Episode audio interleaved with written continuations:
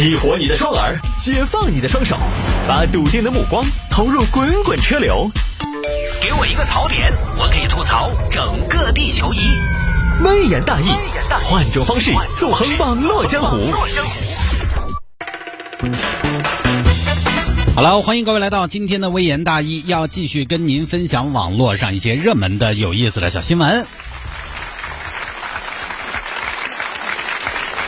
下了节目之后呢，如果想要跟谢探交流和互动，也非常简单，非常简单啊！微信上面搜索一下微信号，搜索一下微信号，我的微信号呢是 c d t u a n c d t u a n，加为好友来跟我留言就可以了。有听众朋友说摆一下成都太古里拍客扎堆儿拍客，呃，就是专门拍别人的。现在主要说这个拍客呢，就是街拍啊，就作为一个太古里爱好者啊。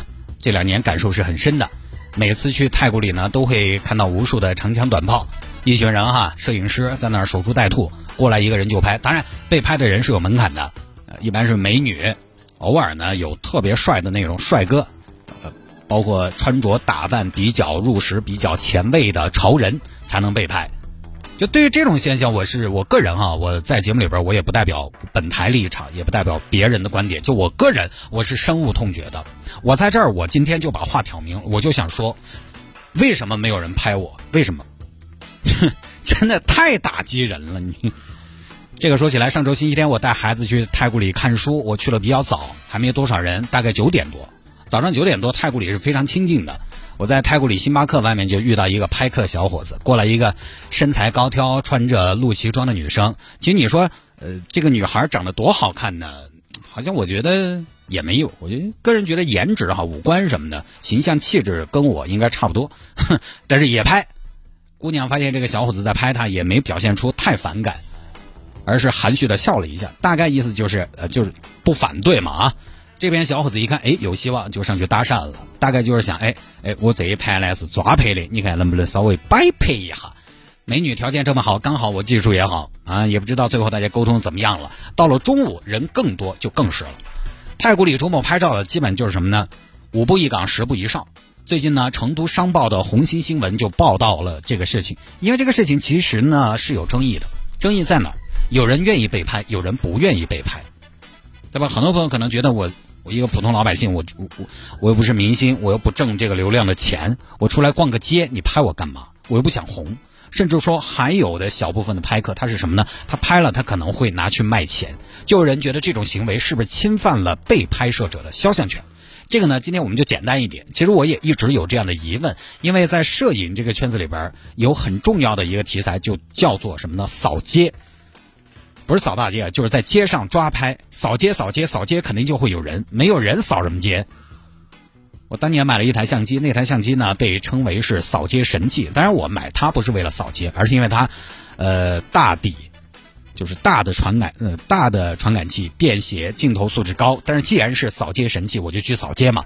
结果我发现我那个镜头短，镜头短了的话啊，拍照的朋友你就知道，你要拍到人呢，就需要处得很近。各位懂点摄影入门知识的朋友，你想全画幅，三十五毫米的镜头扫街，稍微要突出人的主题，那基本上要杵到人家脸上拍，很容易被发现。所以设备到了之后，我发现扫不了什么街，我也就不干这事儿了。在那段时间，我就在想，我这样对着别人拍是不是不礼貌？因为对很多人来说，镜头其实是什么呢？镜头是个有侵略性的东西。你仔细想一下，它是有点不礼貌的。如果我拍了别人，而别人不。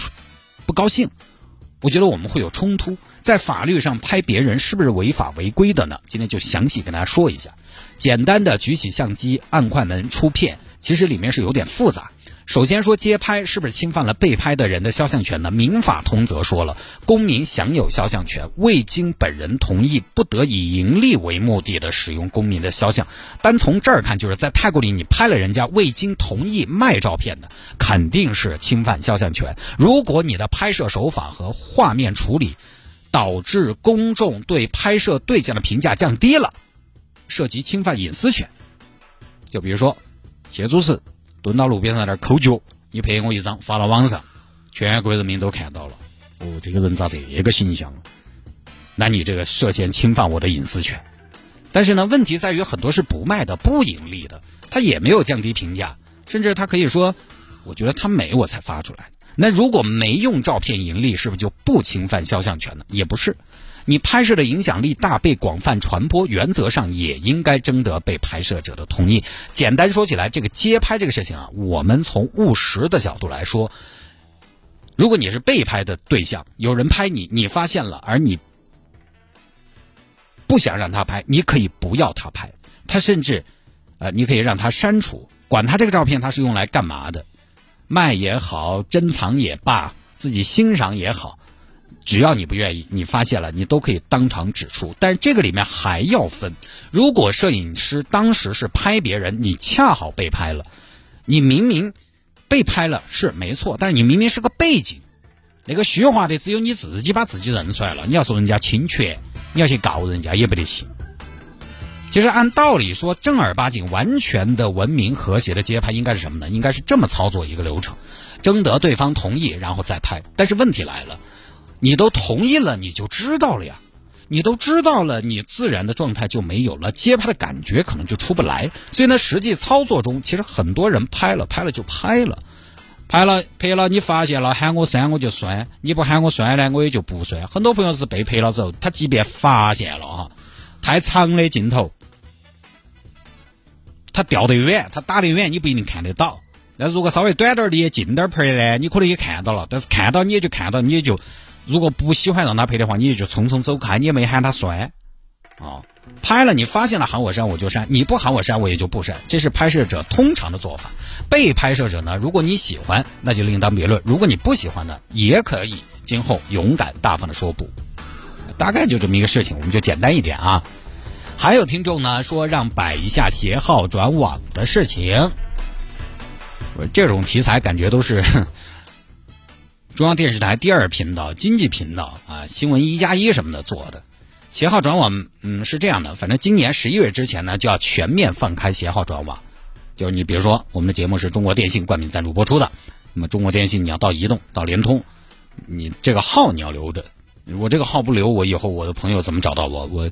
一个电话五千万的业务，对吧？携号转网就这么个意思，好多年了。之前呢倒是在一些城市进行过试点，我记得当时有天津，但是呢阻力也非常大。现在是上边中央发话了，肯定在今年十一月底之前，携号转网就能实现了。具体它对整个行业会带来什么影响呢？我个人觉得也还不好说，因为我只是一个用户。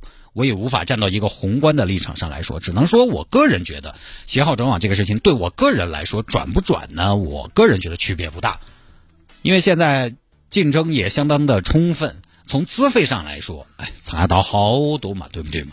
现在各大运营商的资费有区别的，你要说好大的区别没得？竞争那么充分，谁敢比谁贵到哪儿去？谁又甘心比谁便宜到哪儿去？都不至于。我用这么多年手机，我就换过一次运营商。那次换是因为我下了张图片，我下了张图片我自己拍的，花了我四十多块钱，我传下的原片，四十多块钱直接给我下停机了。其实那个时候其他运营商你这么下图片不用套餐流量也贵，但我就是气，我当时我哎呀那个时候又穷你知道吗？那通话费是要算的，真是气死我了！我一怒之下我就换了运营商。那个时候确实对话费相对还是比较敏感。就那一次，我换了运营商，我连带手机号码也换了。后来这么多年，我就再也没有换过运营商了。我就觉得没必要，换了电话，你看你还要挨个去通知，是吧？来，那个以前换号码嘛，你要挨个去通知。而且现在很多的软件 APP，包括手机银行、手机支付，它都要用的。现在手机银行你要办什么业务的话，一定是需要一个动态密码。这个到时候怎么衔接，换来换去的。万一中间衔接出什么问题，麻不麻烦？我现在连手机我都懒得换了，真的。你给我个新手机，我可能还要抱怨。哎呀，又换手机，麻不麻烦嘛？换个手机都要花半天，真的。谢主持不忙的嘛，不夸张啊！各位不信你试一下，你现在给我一台华为 P 三零 Pro，给我一台苹果，你看我得不得抱怨嘛？你搞一下，哼。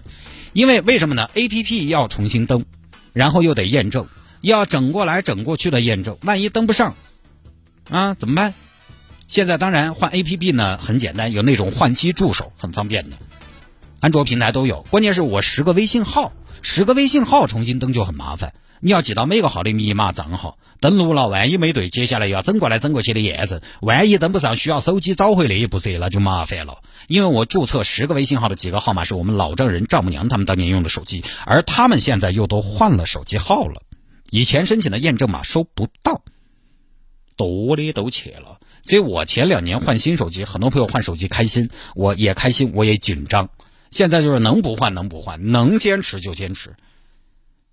华为 P 三零 Pro 这好那好的，对吧？我这个手机用了两年了，屏幕我也烂了，我都没换。为什么？是因为我买不起一台 P 三零 Pro 吗？是的，七千多，现在六千多七千啊！当然也麻烦，换来换去的。除非就是什么呢？可能我电话，啊，我我电话。变来变去的影响不大，或者说某家运营商他推出了非常有诱惑力的促销和服务，可能我才有换的动力。不然换来换去的，我个人觉得是差不到好多。还有或者说哪家信号特别好，哪家信号又特别恼火，我才会。但这个呢，可能大家又各有各的长处，各有各的短处。有些地方啊，这一家信号好；有些地方呢，那家信号好，并没有一个完美又全面的解决方案。所以呢，这个我个人是暂时观望啊。当然，用户想不想转是一回事你能不能转是另外一回事我的权利要有，但是我的权利不一定随时都要用啊。即便我的权利我可能很长时间不用，但你得给我摆在那儿啊。你不能说你反正不用我就给你拿走嘛，哎，那不行。最近我们的城市之音十五周年生日会呢，也在如火如荼的准备和宣传过程当中，很多朋友呢也非常感兴趣。最近我的微信上就有很多听众朋友来要票的，这个我是真没有。我在我们这儿就是秋儿啊，当然我们这儿领导最近也没这个票。那要怎么样才能抢到我们的门票呢？大家可以关注一下城市之音的官方公众号，官方的微信公众号“城市之音 FM 一零二六”。从下周开始，我们就正式的开始在公众号上面抢票了。这次我们的票只送不卖，就这么简单。很多朋友找我走后门，走不通。我五万个微信好友。我得开多少扇门？而那个场地呢，最多也只能做到站到一千八百人，就这个就是上限的数字了。所以呢，也希望大家可以理解啊。